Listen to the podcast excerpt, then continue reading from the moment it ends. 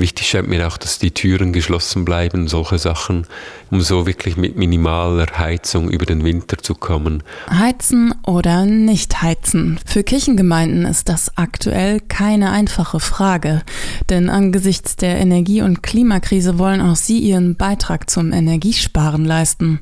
Stefan Buchs von der Katholischen Hochschulgemeinde in Bonn sorgt sich aber vor allem vor zu viel innerer Kälte. Weil nach der ganzen Corona-Krise in der Dunkelheit dieser Zeit, also denken wir an den Ukraine-Krieg, aber auch die steigenden Preise, die für viele Menschen ein Problem sind und so weiter, glaube ich, muss die Kirche auch ein Ort bleiben, wo man hinkommen kann, um einfach wieder aufzutanken, um sich wohlzufühlen und nicht um nochmals dieses äußerliche Frieren auch im Inneren zu spüren, weil doch ich stelle fest, für viele Menschen die Zeit kalt ist, weil sie eben so viele Sorgen haben. Stefan Buchs ist, wie man hört, Schweizer und Mitglied der Gemeinschaft Chemin Neuf an der Hochschulgemeinde in Bonn. Der Hochschulpfarrer ist überzeugt, Nachhaltigkeit beginnt im Kleinen.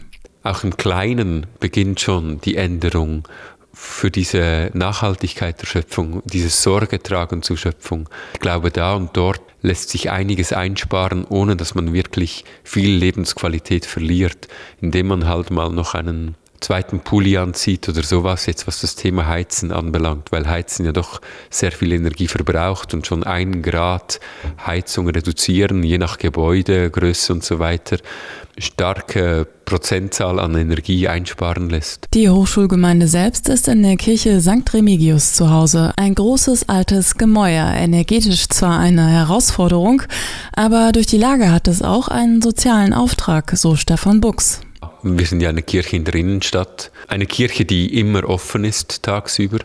Und da gibt es schon auch viele Menschen, die auf der Straße leben oder so halb auf der Straße leben. Menschen, die zwar vielleicht irgendwo eine kleine Wohnung, ein Zimmer haben, aber an der Armutsgrenze leben, die hier vorbeikommen, nicht nur Studierende. Auch Randständige, die einfach mal so eine Stunde in die Kirche sitzen. Randständige haben oftmals eine sehr persönliche Gottesbeziehung und wenn die dann nachher mal eine Stunde, zwei in der Wärme sitzen können, denke ich, ist das ja auch etwas sehr Wichtiges.